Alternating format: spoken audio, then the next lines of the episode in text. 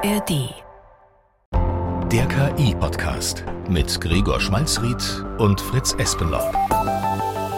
Hallo und herzlich willkommen zur neuen Woche, zur neuen Folge bei dem KI-Podcast in der ARD-Audiothek oder überall, wo ihr uns gerade hört. Wir freuen uns, dass ihr wieder bei uns seid und wir freuen uns, dass wir heute über Gregor, über Chips reden. Ich freue mich wahnsinnig darauf, über Chips zu reden. Das ist ein Thema, was bei uns schon wirklich sehr lange auf der Liste steht und endlich kommen wir dazu.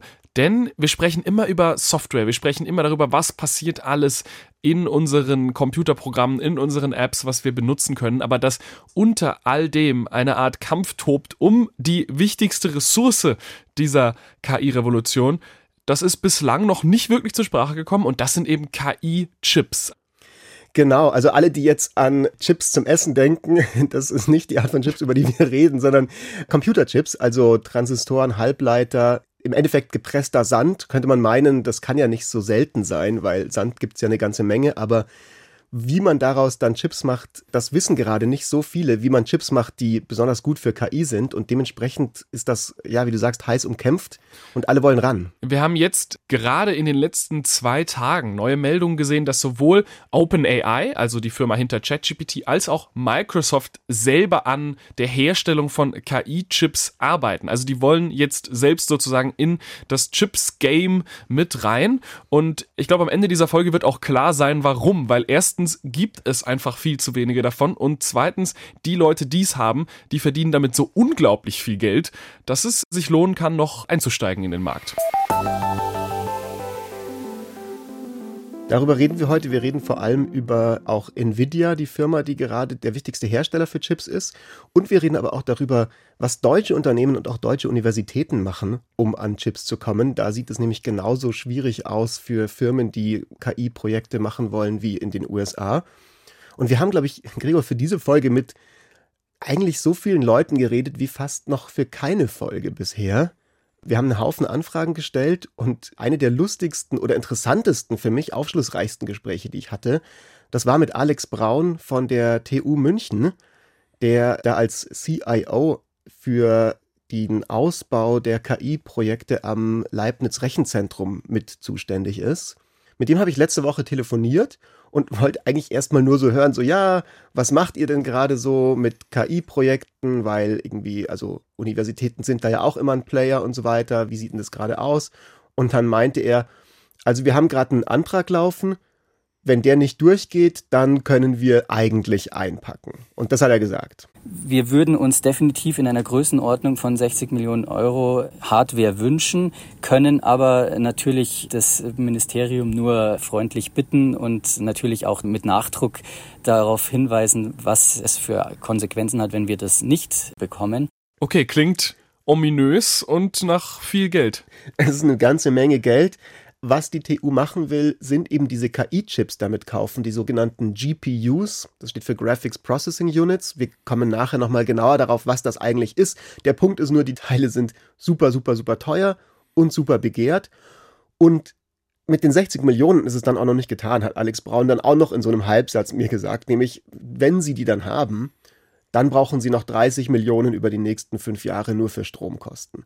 Also da wird ordentlich Geld in die Hand genommen. Das ist aber irgendwie auch noch gar nichts im Vergleich zu den Größenordnungen in der Gesamtgeschichte.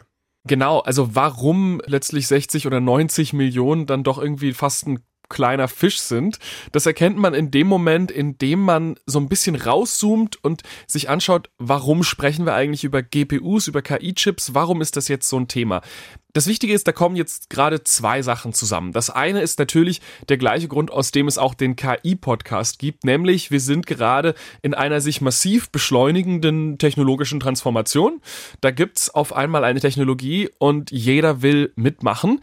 Und in dem Fall braucht man eben, um selber große KI-Modelle zu bauen, bestimmte Supercomputer. Ohne die geht das nicht wirklich. Das heißt, da ist schon mal sehr hohe Anfrage da und dann ist es auch noch so, dass Computerchips sowieso schon kaum erreichbar waren. Und das ist nicht erst seit gestern so. Viele erinnern sich vielleicht noch vor so zwei, drei Jahren, da gab es diese Geschichte um die fehlenden Grafikkarten, zum Beispiel in Playstations und für Computer und so weiter, dass auf einmal keine Playstations mehr geliefert werden konnten, weil die Grafikkarten dafür einfach nicht mehr da waren. Oder wenn sie da waren, haben sie das hundertfache gekostet von dem, was sie sonst kosten. Und so ganz sind wir aus dieser Mangelsituation nie wirklich rausgekommen. Ich dachte gerade, du meinst diese Geschichte mit diesem Tanker, der festgesteckt war im Suezkanal, das weil ich dachte, geholfen. du kommst jetzt auf die, auf die Lieferketten, weil die ja auch eben sozusagen einer der Faktoren waren, ja. der diese Knappheit ursprünglich ausgelöst hat in der Pandemie, wo eben wirklich dann ja, alle meine Gamer-Freunde sich auf einmal beschwert haben, dass sie keine Grafikkarten mehr zu vernünftigen Preisen kriegen können für ihre Computerspiele. Im Grunde genommen, äh, ja, im Grunde genommen ist es gar nicht so unterschiedlich. Man muss einfach im Kopf behalten, die Entstehung von so einem modernen Chip, das ist eine unglaublich komplizierte Produktionskette auf der ganzen Welt und es gibt so ein paar Stellen, an denen so ein bestimmter Produktionsprozess stattfindet. Da gibt es teilweise nur eine einzige Firma auf der Welt, die diesen Produktionsschritt durchführen kann. Es gibt ASML in den Niederlanden und es gibt TSMC in Taiwan, würden die morgen verschwinden, dann würde das gesamte Ökosystem zusammenbrechen. Also es ist sowieso schon sehr heikel, Chips herzustellen und jetzt wollen auch noch alle KI bauen. Natürlich wird es da schwierig.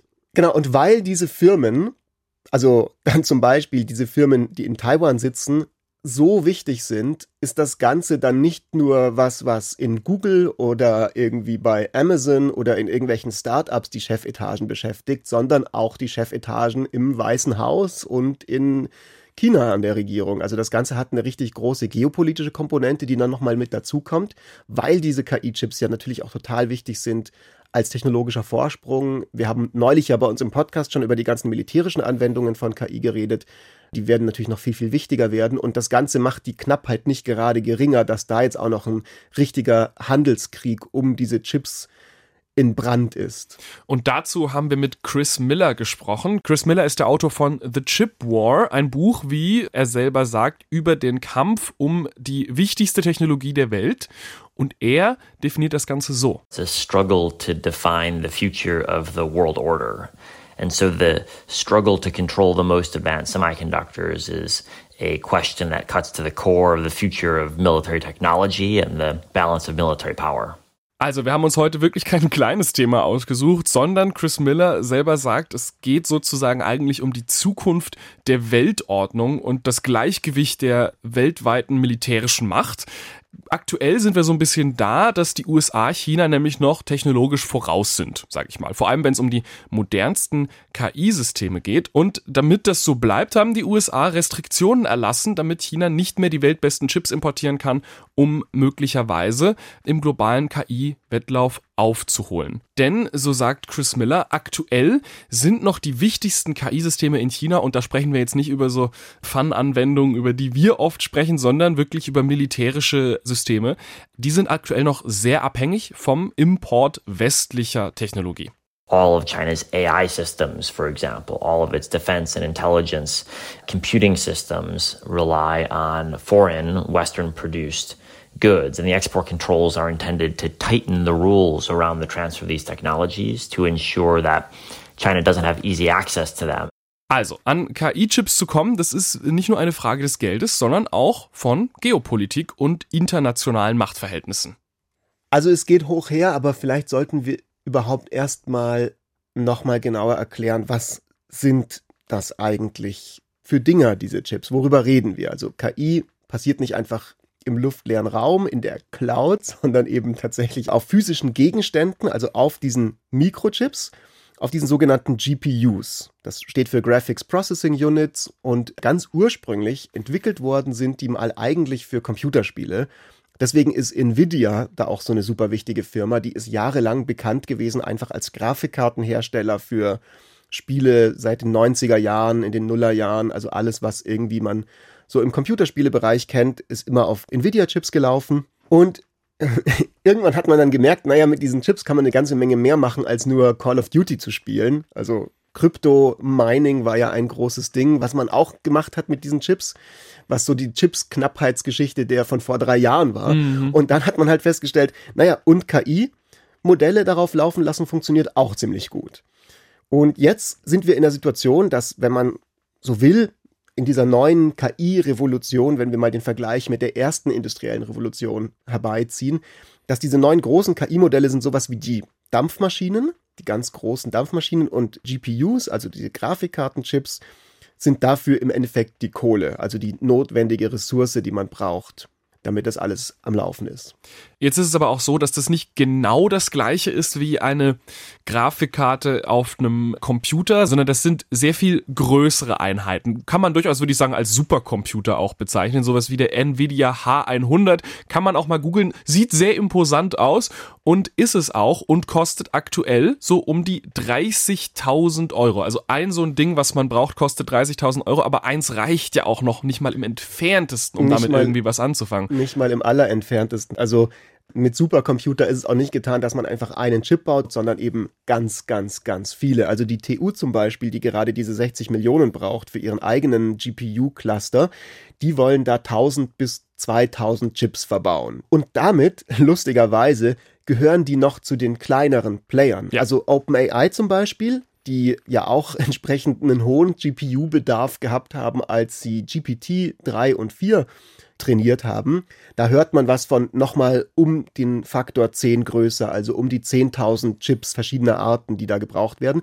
Und wenn man sich diese Zahlen mal so klar macht, dann kommt man schon relativ schnell dahinter, dass jetzt Nvidia, die diese Chips aktuell fast monopolistisch herstellen, also die machen 80 Prozent des aktuellen Marktes, einen Haufen Kohle verdienen. Ja. Vor allem, Gregor, weil dieser 30.000 Chip, weißt du, wie viel der kostet in der Herstellung?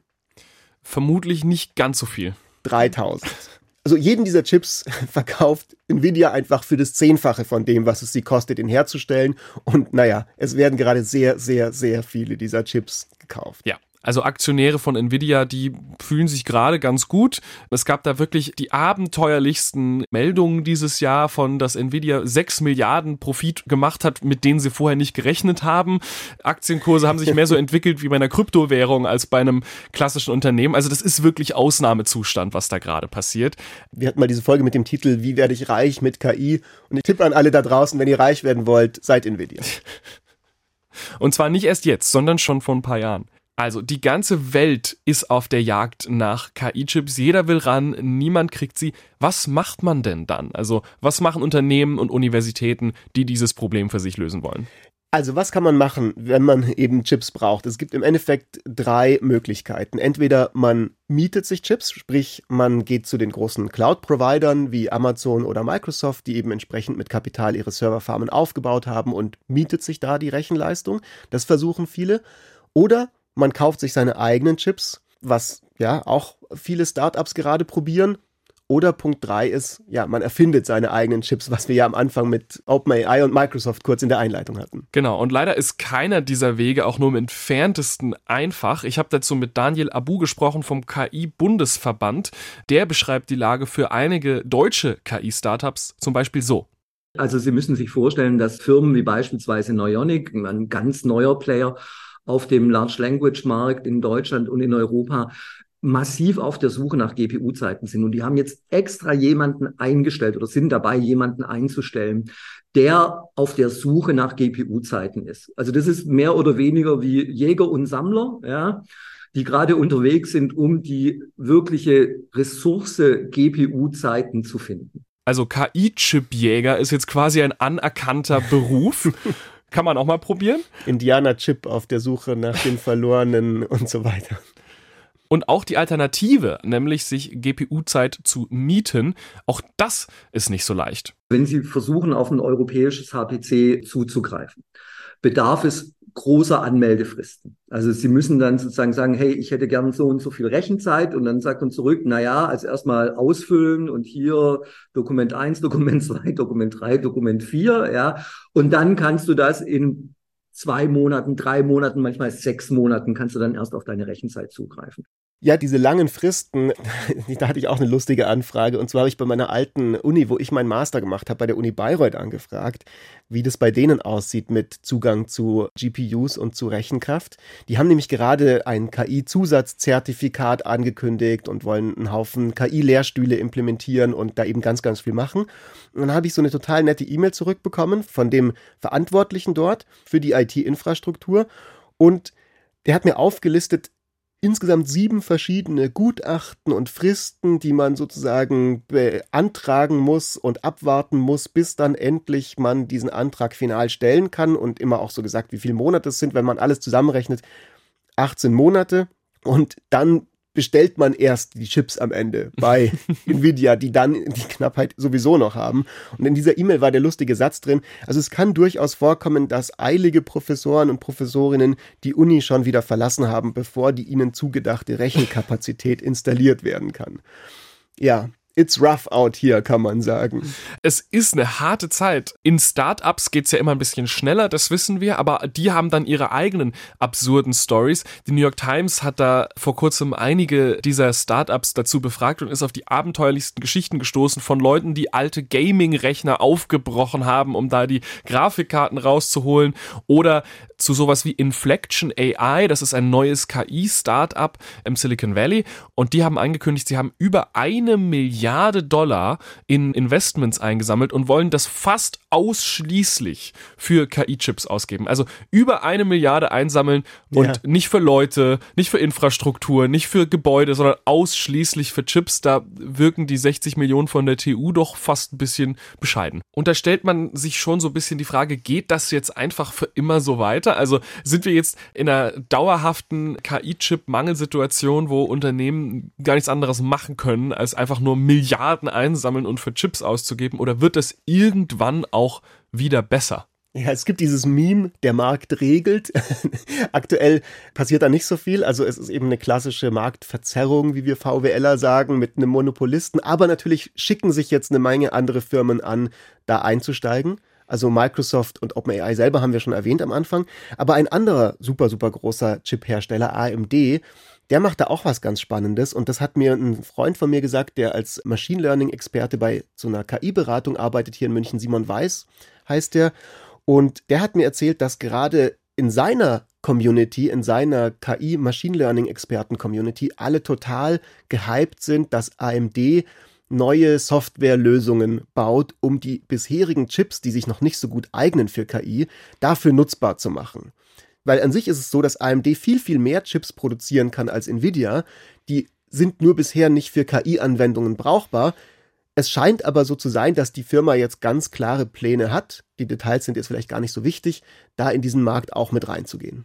Also die Hoffnung ist sozusagen, man kann das Problem auch lösen oder zumindest ein bisschen entschärfen, indem man nicht nur sagt, wir bauen neue Chips, sondern wir nutzen die Chips, die wir eh schon haben, anders. Genau, der Punkt ist, dass so ein bisschen, das ist vielleicht auch noch einfach eine wichtige Information zum Schluss, dass Chips immer natürlich Hand in Hand gehen, die Hardware selber und die Software, die sozusagen in der Hardware steckt, die bestimmt, wie die genutzt wird. Und an dieser Stellschraube kann man halt auch drehen, um die Knappheit zu lösen, nicht nur an irgendwelchen Lieferkettenabkommen und großen geopolitischen Ebenen, sondern man kann eben auch einfach gucken, man macht mehr Innovation, man kriegt auf eine neue Art und Weise diese Ressource her. Und das ist das, was gerade, glaube ich, sich jetzt abzeichnet in nächster Zeit. Ja, das wäre so die positive Sichtweise. Ich weiß nicht ganz, ob ich die teile. Ich kann mir gerade auch vorstellen, dass alles noch viel schlimmer wird.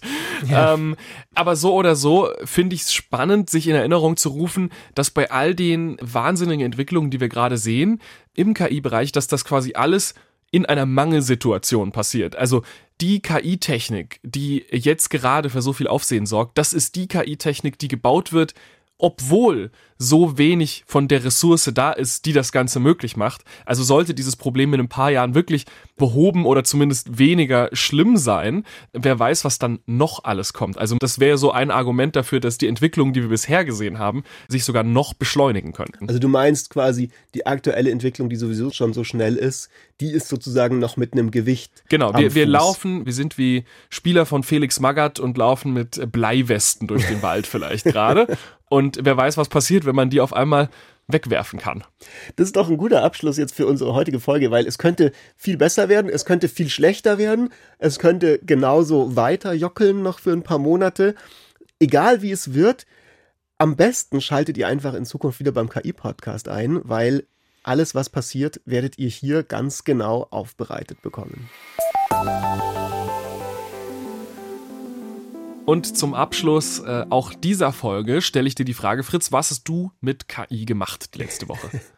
ich habe was sehr Lustiges mit KI gemacht, nämlich ich habe ziemlich lange bei OpenAI jetzt das äh, Bezahlabo gehabt für die ganzen zusätzlichen Features und dann habe ich mir so vor einer Woche ungefähr gedacht, so, hm, irgendwie, ich weiß gar nicht, aktuell benutze ich es gar nicht so sehr. Ich möchte mal ausprobieren, aus journalistischer Sicht, wie sich's anfühlt, wenn ich quasi die Free-Version habe. Wie sehr bin ich da wirklich eingeschränkt? Dann habe ich mein Abo gekündigt und genau zwei Tage später hat OpenAI diese ganzen neuen Features angekündigt, über die ihr letzte Woche geredet habt. Jetzt muss ich mir das, glaube ich, wiederholen.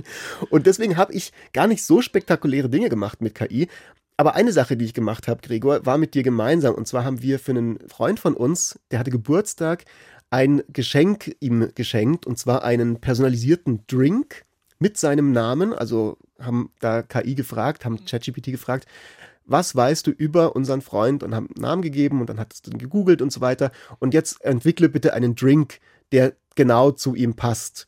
Das heißt, Gregor, was ich diese Woche mit KI gemacht habe, ist, ich habe mich einfach rangehängt an deine Geschenkidee ja, du und sagst, wir haben sie gemeinsam sagst geschenkt. Wir. Du sagst wir, ich habe das Gefühl, das war meine Idee und dann habe ich dich gefragt, hast du schon ein Geschenk und du warst so nee und dann habe ich Gefühl meinte, ich habe da vielleicht was. Dieses Gefühl könnte nicht, es könnte nicht komplett von der Realität entfernt sein. Ja, das wir hat, das hat Spaß gemacht. Das kann ich auch auf jeden Fall weiterempfehlen, vielleicht für die Weihnachtszeit. Kleiner Tipp noch am Rande. Es hilft, wenn man ChatGPT sagt, dass es bitte nur vier oder fünf Zutaten in den äh, Cocktail hineingeben soll, weil ansonsten wird das so ein gigantisches Ding. Und immer wenn man ChatGPT bittet, einen Cocktail zu entwickeln, kommt da aus irgendeinem Grund Holunderlikör rein. Ich habe noch nie in meinem Leben Holunderlikör in der Hand gehabt, aber ChatGPT liebt das. Ey, ich mag Holunderlikör total gerne. Und übrigens, man kann natürlich das, also es muss jetzt kein Drink oder auch schon gar kein alkoholischer Drink sein. Man kann natürlich dasselbe machen. Entwickle einen Kuchen, entwickle Ja. ein Kartoffelgratin-Rezept für meine Mutter und das und das sind vier Aspekte, die irgendwie sie als Person ausmachen und so. Also es ist, glaube ich, das Schöne daran ist so ein bisschen, finde ich, dass man nicht jetzt ChatGPT nur nutzen kann, um sich allgemeine Geschenkideen zu geben, sondern tatsächlich so eine lustige kleine Personalisierung für jemanden, wie so eine Postkarte. Aber Gregor, nachdem ich jetzt schon gesagt habe, was du diese Woche gemacht hast, hast du noch irgendwas anderes gemacht mit KI diese Woche? Ähm, es tut mir leid, ja.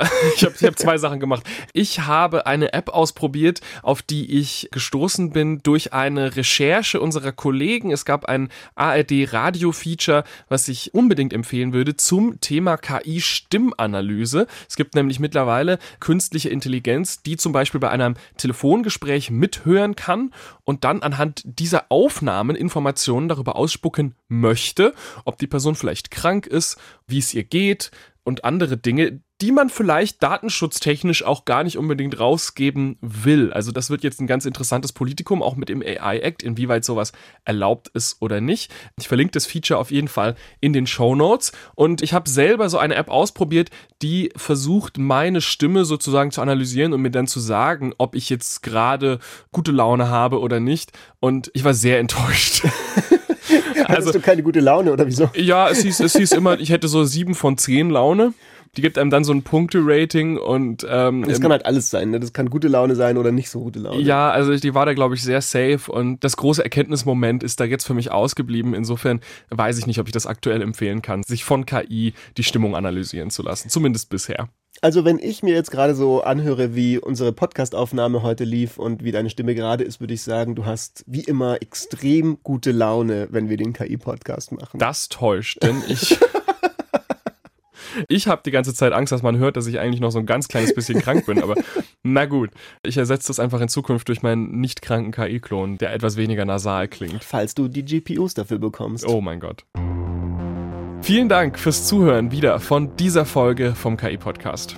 Ihr findet uns in der ARD Audiothek und überall, wo es Podcasts gibt. Und falls ihr tatsächlich irgendeinen Account habt auf einem Podcatcher, zum Beispiel Spotify oder Apple Podcasts, dann freuen wir uns wirklich sehr über Bewertungen da. Das hilft einfach, in der Welt der Algorithmen, dass der Podcast ein paar mehr Leuten angezeigt wird. Also gerne, gerne da eine Bewertung hinterlassen, wenn ihr der Meinung seid, ihr wollt das tun.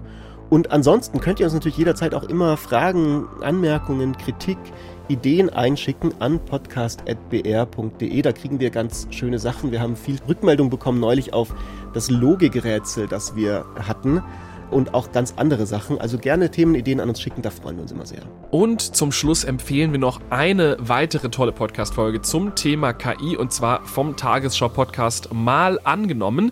Der beschäftigt sich immer mit einem möglichen Szenario, also mal angenommen. Und in dem Fall geht es darum, was denn passiert, wenn die KI uns wirklich ersetzt, in Anführungszeichen. Also was passiert, wenn die Tagesschau von einer KI moderiert wird, wenn eine KI Konzerte gibt und wir nicht mehr wirklich in der Lage sind zu unterscheiden zwischen echten Inhalten und KI-generierten. Da sind wir eh schon, da müssen wir uns gar nicht so sehr anstrengen. Mehr zu diesem Thema findet ihr im Tagesschau Zukunftspodcast mal angenommen in der aktuellen Folge.